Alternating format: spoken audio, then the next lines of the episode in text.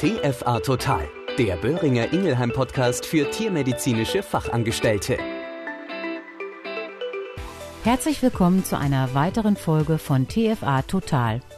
Schön, dass du dich erneut eingeschaltet hast. Ich bin es wieder, deine Claudia Schöning. Die Tage werden kürzer, die Temperaturen gehen runter und auch die Natur zeigt uns langsam ein anderes Bild. Kurzum, das Wetter verändert sich wie alle Jahre wieder sei es der Indian Summer im Herbst oder die ein oder andere weiße Schneepracht, die die Vorfreude auf Weihnachten steigen lässt. Aber das Wetter nimmt auch Einfluss auf den Organismus von Mensch und Tier. Uns allen ist es bekannt als die sogenannte Wetterfühligkeit. Die Wissenschaft spricht sogar von der Biotropie des Wetters, also die Wirkung des Wetters auf den Organismus. Im Herbst und Winter können sich arthritische Probleme durch Entzündungsschübe nochmals verschlechtern. Wer kennt es nicht, das saisonal gehäufte Auftreten von Krankheitsbildern zu bestimmten Jahreszeiten? Zum Beispiel zur Sommerzeit, besonders bei Wetterwechseln zu schwülwarmen Phasen, werden die kardiologischen Patienten mit Verschlechterungen des Krankheitsbildes bei dir in der Tierarztpraxis vorstellig. Gerade bei nasskaltem Wetter kommt es zu einer Verschlechterung der bereits bestehenden Gelenkerkrankungen bzw. Gelenkentzündungen bei unseren Fellschnauzen. Das ohnehin bei Arthritis geschwächte Binde- und Stützgewebe, welches unter anderem für die Gelenkfunktion wichtig ist, wird bei kalten Außentemperaturen einfach steifer. Zusätzlich ist der Untergrund häufig glatt, nasses Laub oder Eis oder auch sehr uneben und zusammen mit dem steiferen Bindegewebe führt das vermehrt zu Schäden am Gelenk, Knorpel und sogenannte Entzündungsschübe, auch Flares genannt, können entstehen. Um die Auswirkungen degenerativer Schäden im Gelenk zu reduzieren, ist eine Behandlung mit einem hochwirksamen, nicht steroidalen Antiphlogistikum, kurz auch NSAID, indiziert. Aber was ist überhaupt die Wurzel allen Übels? Hm, wenn du dir ein Gelenk vorstellst, wird dieses über die lange Lebensdauer der Tiere starken Belastungen ausgesetzt. Sei es der sportlich geführte Hund, der mehrmals wöchentlich einem intensiven Training mit seinem Halter nachgeht. Dann kommt es sicherlich auch, wie bei uns Menschen, zu dem ein oder anderen Fehltritt des Tieres und das betroffene Gelenk ist gereizt bzw. vorbelastet. Im Alter kommt dann noch der physiologische Abnutzungsgrad der Gelenke hinzu und der ein oder andere Gang zeigt sich nicht mehr so rund und geschmeidig wie in früheren Jahren.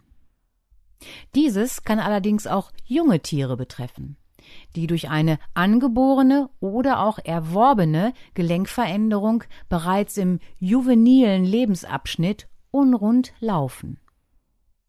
Wusstest du, dass auch unsere Katzen eine unterdiagnostizierte Gruppe von Arthrosepatienten darstellt?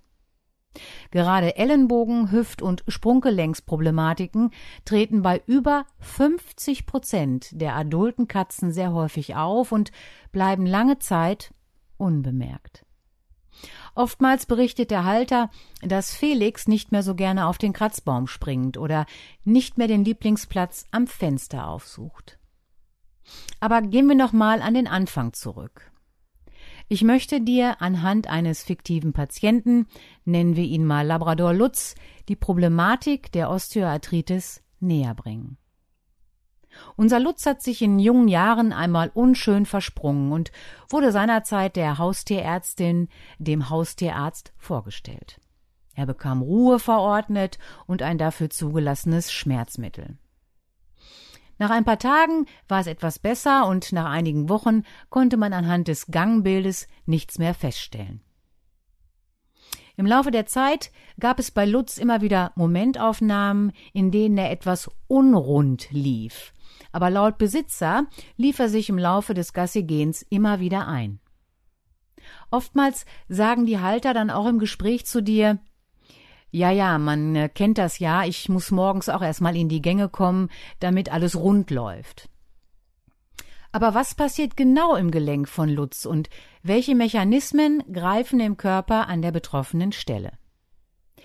Wenn an einem beliebigen Gelenk ein Schaden, ein Reiz vorliegt, wird die sogenannte Arachidonsäure aus dem dort betroffenen Gewebe freigesetzt. Diese Säure wird durch bestimmte Enzyme umgewandelt. Du hast sicherlich schon einmal von der Zyklooxygenase 1 und der Zyklooxygenase 2, kurz auch COX-1 und COX-2 gehört. Die COX-1 und vor allem die COX-2 dienen unter anderem dazu, die gebildete Säure umzuwandeln und es entstehen bestimmte Entzündungsstoffe, kurz auch Entzündungsmediatoren genannt, wie zum Beispiel Prostaglandine und deren Abkömmlinge. Prostaglandine sind an der Entstehung von Schmerzen, Fieber und entzündlichen Prozessen beteiligt. Und gerade das Enzym COX-2 ist sehr stark in diesen Umwandlungsprozess involviert. Besteht diese Schädigung des Gelenkes weiterhin, werden auch weiterhin Entzündungsmediatoren freigesetzt. Es entsteht eine sogenannte, ich würde mal sagen, Suppe von Entzündungsstoffen oder auch ein Potpourri aus Mediatoren. Und das oben beschriebene Prostaglandin begünstigt in dieser Suppe die weitere Entstehung schädlicher Entzündungsmediatoren. Ein Teufelskreislauf. Die Folge sind pathologische, also krankhafte Veränderungen am Gelenk bzw. Gelenkknorpel. Die sogenannte Osteoarthritis. Bestehen diese Schädigungen dauerhaft bzw. über einen längeren Zeitraum, wird die Signalweiterleitung, der sogenannte Informationsweg vom Ort der Schädigung zum Gehirn, häufiger verwendet und wird somit auch größer oder breiter. Es entsteht eine Spur bzw. eine Art Fußabdruck im schmerzverarbeitenden System bzw. im Gehirn. Durch den chronischen Schmerz kommt es zu einer Fehlanpassung des Nervensystems und die Patienten entwickeln ein Schmerzgedächtnis. Dem wollen wir vorbeugen. Was kannst du dem Tierhalter in der Beratung an die Hand geben? Durch die selektive Hemmung bestimmter Enzyme, wie zum Beispiel der COX-2, du erinnerst dich, wird die Entzündung bereits an ihrem Entstehungsort eingedämmt und damit das Übel an der Wurzel gepackt. Im Rahmen der Diagnostik, Therapie und des Monitorings einer Osteoarthritis gibt es auch hier unabhängige Experten und diese sprechen wichtige Empfehlungen und Leitlinien aus.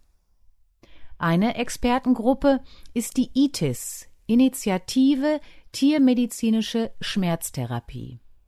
Und diese empfiehlt unter anderem die sogenannte multimodale Schmerztherapie. Was beinhaltet diese multimodale Schmerztherapie? Ganz einfach. Stelle dir bitte fünf Säulen vor, die das Gerüst der Schmerztherapie unserer Vierbeiner ausmacht. Die erste Säule bezieht sich auf eine individuell ausgerichtete Medikation der jeweiligen Fellschnauze mit einem zugelassenen Schmerz- und Entzündungsmittel, wie zum Beispiel einem NSAID, einem nicht-steroidalen Antiphlogistikum. Im Vorfeld muss bitte die Ursache der Osteoarthritis genauestens detektiert und wenn möglich abgestellt bzw. bestmöglich behandelt werden. Und was sind die sogenannten NSAIDs, die nicht steroidalen Antiphlogistika? Sie hemmen Enzyme, in diesem Fall die Zyklooxygenasen. Die Familie der NSAIDs besteht aus vielen unterschiedlichen Wirkstoffgruppen. Da gibt es zum einen die Gruppe der Oxykame und hier zum Beispiel den Wirkstoff Meloxicam. Dieser ist seit über 25 Jahren zur Anwendung beim Hund und bei der Katze zugelassen und im Einsatz. Meloxicam hemmt die Prostaglandinsynthese und wirkt sich dadurch entzündungshemmend schmerzstillend, schützend auf die Gefäßwände und fiebersenkend aus. Bei unseren Hunden wird dieser Wirkstoff eingesetzt zur Linderung von Entzündungen und Schmerzen bei akuten und chronischen Erkrankungen des Bewegungsapparates. und zur Verminderung postoperativer Schmerzen und Entzündungen nach orthopädischen Eingriffen und Weichteiloperationen.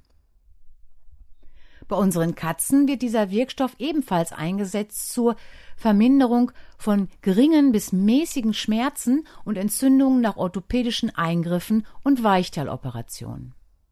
Des Weiteren auch zur Linderung von Schmerzen und Entzündungen bei akuten und chronischen Erkrankungen des Bewegungsapparates. Dann gibt es auch noch die Gruppe der Coxibe. Da wäre als ein Beispiel der Wirkstoff Firocoxib zu nennen welcher ebenfalls seit langem beim Hund als Schmerzmittel eingesetzt wird. Dieser Wirkstoff dient ebenso zur Linderung von Schmerzen und Entzündungen im Zusammenhang mit Osteoarthritis und zur Verminderung postoperativer Schmerzen und Entzündungen im Zusammenhang mit Weichteiloperationen, orthopädischen Operationen und Zahnbehandlungen bei Hunden. Die zweite Säule beinhaltet diätetische Ergänzungsfuttermittel, wie zum Beispiel Canosan, ein Grünlipp-Muschelextrakt und einer solchen täglichen Zufütterung bei diesem Patienten. Die dritte Säule zielt auf den sogenannten Body Condition Score des Tieres ab, kurz auch BCS genannt. Sprich, wenn das Tier übergewichtig sein sollte, dann ist es ein wichtiges Ziel, das Körpergewicht zu reduzieren. Dazu gehört auch die tägliche Bewegung. Ja, du hast richtig gehört, auch wenn es paradox klingen mag. Bewegung ist ein wesentlicher Bestandteil einer guten, multimodalen Schmerztherapie. Bitte bedenke aber auch, dieses ist immer nur so weit möglich, wie es der Bewegungsspielraum des Patienten zulässt. Die vierte Säule kennst du aus der Humanmedizin, die Physiotherapie. Speziell ausgebildete Therapeuten behandeln die Tiere regelmäßig und oftmals unter Einbeziehung der Besitzer. Mit Hilfe von Wasserlaufbändern, Massagen und Übungen zur Steigerung der Mobilität wird der Bewegungsapparat aus diesem Bereich unterstützt. Die fünfte Säule und auch die letzte Säule ist das sogenannte Monitoring der Osteoarthritis-Behandlung, der Osteoarthritis-Therapie. Die Patienten sollten in regelmäßigen Intervallen zur Nachsorge vorstellig werden. Warum? Hier geht es vor allem darum, gegebenenfalls die Dosis des Medikamentes anzupassen bzw. zu regulieren. Sind eventuell andere gesundheitliche Probleme aufgetreten? Ist der Zustand der Osteoarthritis schlechter geworden oder sollte gegebenenfalls auf einen anderen Wirkstoff aus der Gruppe der Schmerzmittel umgestiegen werden? Du hörst, es ist ein sehr komplexer Bereich und dieser belastet nicht nur die tierischen Patienten, sondern auch massiv das Leben der Tierhalter. Die Lebensqualität des Tieres wie auch die des Besitzers kann unter Umständen sehr stark eingeschränkt sein. Was nimmst du aus der heutigen Folge mit? Die Ursache der Osteoarthritis liegt in der Entzündung des betroffenen Gelenks und diese ist die Wurzel allen Übels. Die fünf Säulen der multimodalen Schmerztherapie sind das Fundament einer optimalen Behandlung, Betreuung der betroffenen Osteoarthritis-Patienten. Alle Möglichkeiten einer multimodalen Schmerztherapie sollten mit dem betroffenen Besitzer besprochen werden. Die ITIS stellt als Expertengruppe kostenfreie Merkblätter für Tierhalter und für unterschiedliche Tierarten zur Verfügung. Diese Infomaterialien erhältst du als Download im Internet. Gut wirksame Entzündungshemmer, die vor allem richtig dosiert, zugelassen für die jeweilige Zieltierart und über einen bestimmten Zeitraum eingesetzt werden, sind das Mittel der Wahl bei einer Osteoarthritis. Zur modernen Tiermedizin gehört ein professionelles Schmerzmanagement und du bist fachlich so kompetent, um den Tierhalter eingehend zu beraten und zu unterstützen. Durch deinen täglichen Einsatz im Rahmen deiner Betreuung von Tierhalter und Patient beugst du Schäden, Schmerzen und damit Leid vor, beziehungsweise kannst dieses enorm mildern. Kurzum, ein gelebter Beitrag zum Tierwohl im Rahmen des Tierschutzes. Damit bin ich mal wieder am Ende meines heutigen Beitrags und freue mich, dass du da warst. Im neuen Jahr möchte ich gerne mit dir über das Thema Schmerzerkennung bei der Katze reden. Bis dahin wünsche ich dir eine wunderschöne Vorweihnachtszeit, ein besinnliches Fest im Kreise deiner Lieben und einen wunderbaren Jahreswechsel.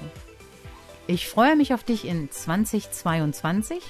Bleib gesund und pass bitte gut auf dich auf. Deine Claudia Schöning. Das war TFA Total, ein Podcast von Böhringer Ingelheim.